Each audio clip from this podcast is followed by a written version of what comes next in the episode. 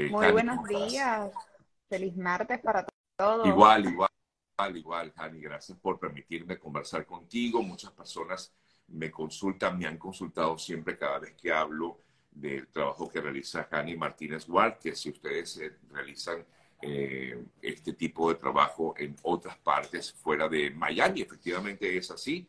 Incluso tengo entendido pues también que están en, Miami, Orlando y otras ciudades como incluso Nueva York y Texas, eh, o el estado de Texas, ¿correcto? Exactamente. Estamos abriendo una oficina física ahora en tres semanas en Manhattan, en Nueva. York, físicamente, porque tenemos muchos clientes ya de Nueva York, pero eh, querían ir en persona, así que pronto vamos a estar abriendo ahí las oficinas físicas para que puedan ir a visitarnos, hacer citas con nosotros, pero sí, estamos ayudando hace mucho tiempo a las personas de Nueva York, Texas. Tenemos otra oficina física en Kissimmee, en el área de Orlando, y bueno, dos oficinas en Miami, como ustedes saben. Y en Texas también, eh, Hani. También en Texas, hemos estado ayudando a muchas personas de Texas por eh, largo tiempo, lo que no tenemos una oficina física, Ok. pero sí ayudamos ahí porque cómo funciona la ley, si nosotros tenemos una licencia o uno de nuestros abogados, entonces te podemos ayudar, podemos hacer el caso, podemos filearlo en corte hasta el final.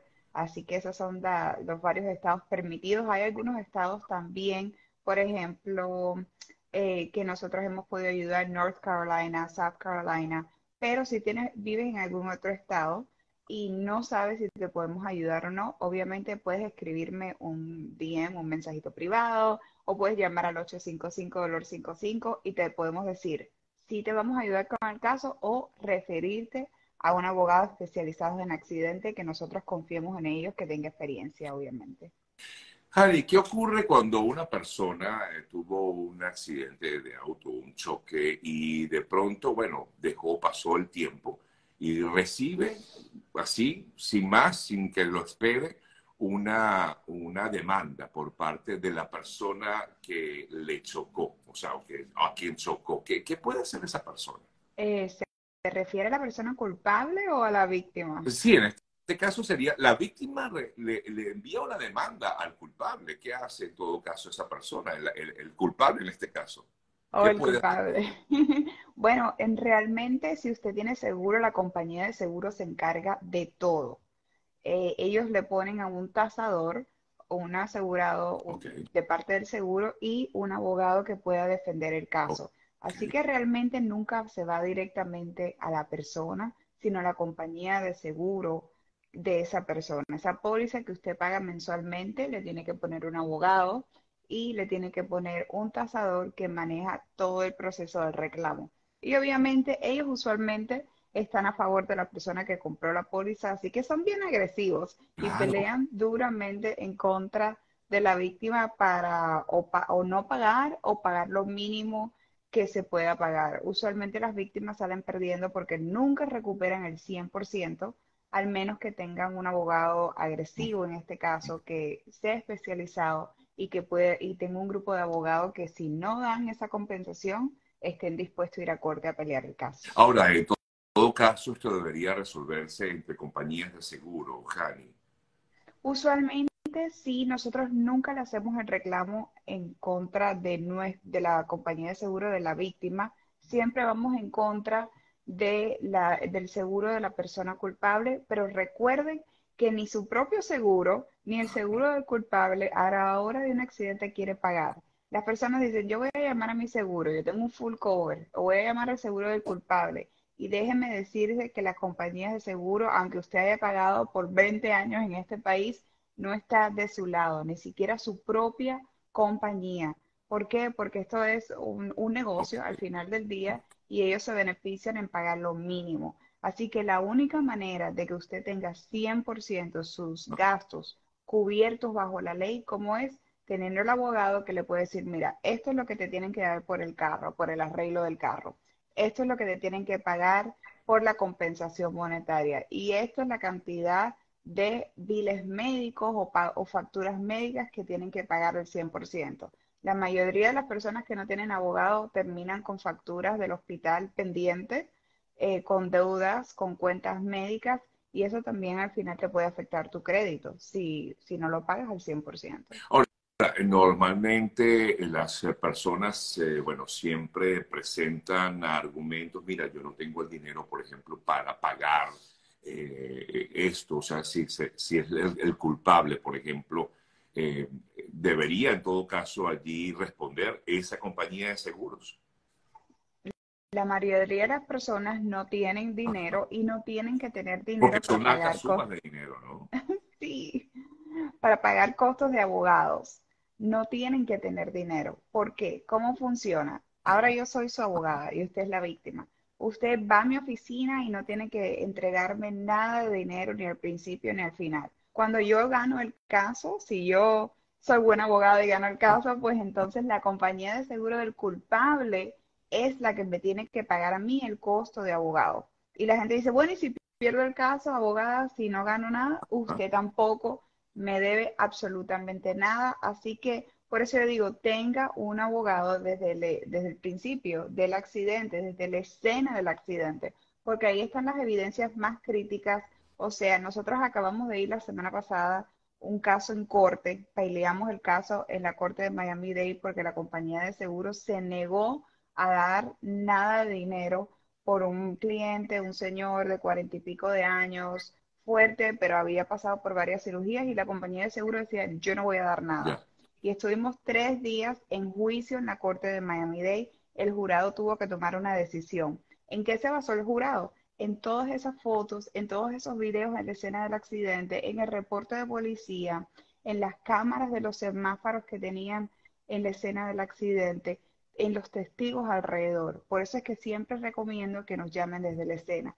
Y al final el jurado dio un veredicto el miércoles pasado de 190 mil dólares por el caso de accidente. Así que usted necesita un abogado que tenga un equipo, que si la compañía de seguro no quiere dar el dinero, los abogados estén listos a pelear hasta el final del caso que es lo más importante. Hasta el juicio final estén dispuestos, porque usted no se puede quedar con una huevo y diga, coge la primera oferta, toma la segunda o la tercera oferta y al final del día eh, recibe menos dinero de lo que le pertenece bajo la ley.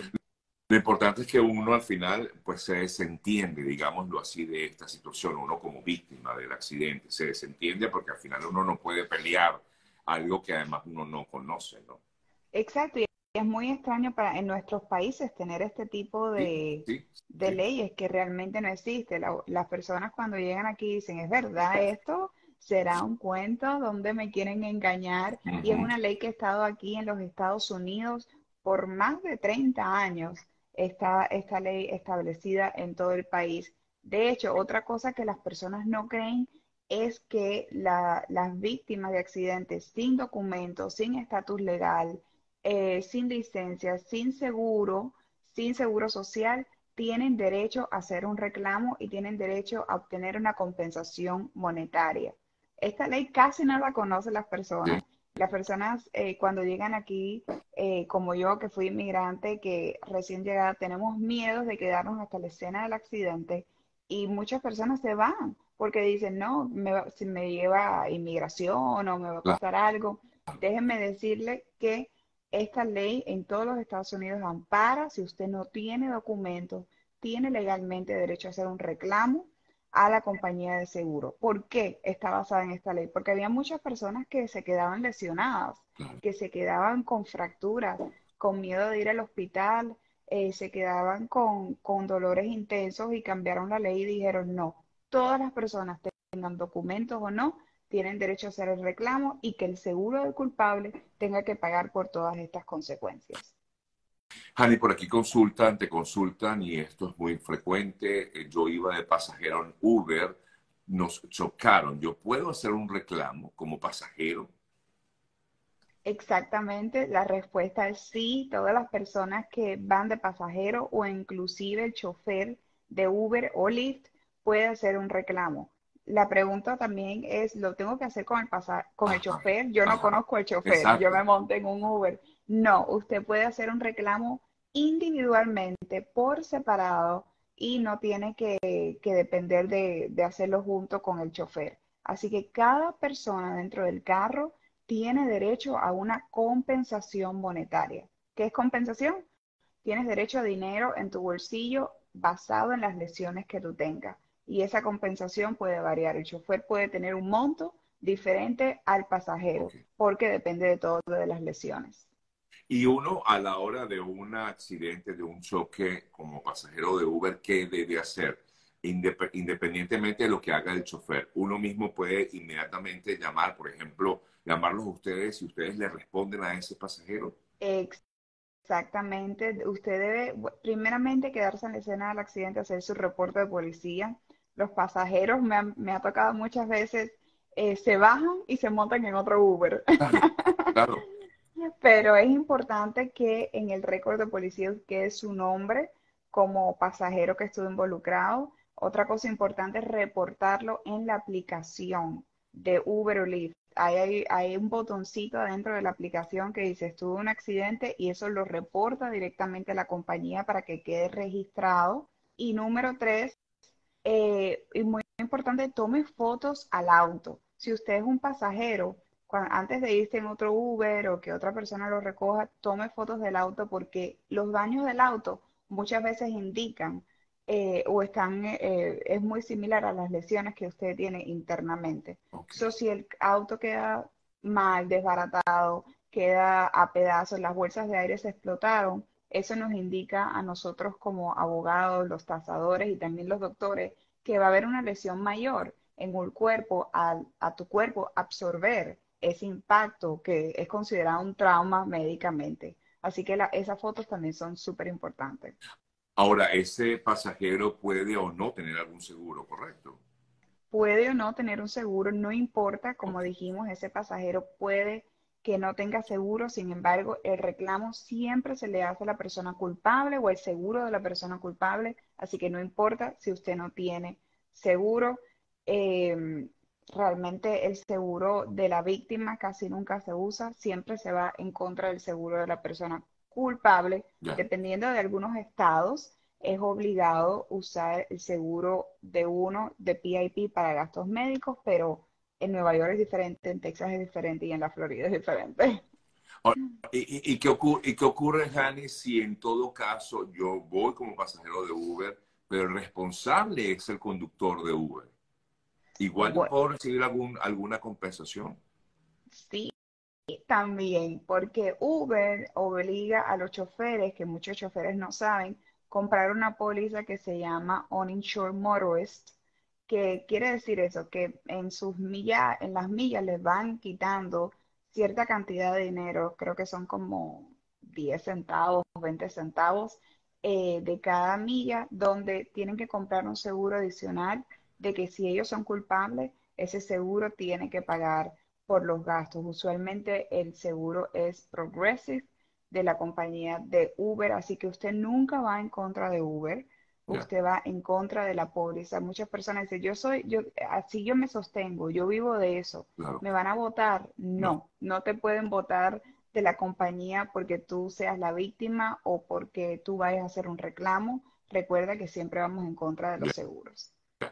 Aquí te consultan qué pasa si ese chofer de Uber eh, quiere, eh, no quiere esperar a la policía para el reclamo.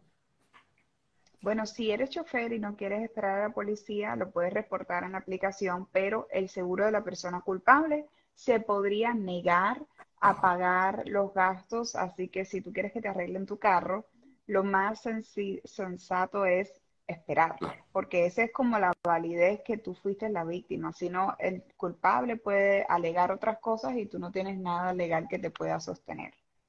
Eh, te consultan también cuántos días tengo para hacer ese reclamo, qué tiempo tengo. Súper importante, en la Florida solamente hay 14 días para hacer un reclamo, tienes que actuar lo más pronto posible. Esto me pasa a mí todo el tiempo. A la hora de yo negociar los casos, que yo estoy en el teléfono con los tasadores, con los abogados, siempre me dicen, porque tu cliente esperó tres días para verse médicamente si estaba tan lesionado? porque tu cliente esperó cinco días? Cada día que tú, si tienes dolor, uses, eh, no, no, no vayas al doctor, eso puede usar, ser usado en tu contra, porque ellos van a alegar que a lo mejor tú no estás tan lesionado como tú dices. Sin embargo, eh, hay récord médicos, estadísticas médicas que dicen que los efectos secundarios de un accidente se ven meses después. Es como un morado. Cuando tú te haces un morado aquí hoy, tú no te ves nada. Y después en dos semanas tú dices, pero aquello está negro. ¿Cómo se ve aquello tan negro? Y, y esos son los efectos secundarios igualmente en un trauma interno. Así que no esperes a ver un doctor. Si no sabes a dónde ir, nosotros te podemos recomendar a un doctor cerca de la ciudad donde estés. Si estás en Nueva York, si estás en Tallahassee, si estás en Jacksonville, nosotros tenemos doctores especializados en accidentes que te podemos recomendar y ellos te hacen un diagnóstico. No por opiniones, pero rayos X, MRI que te pueden decir si hay una lesión interna o no.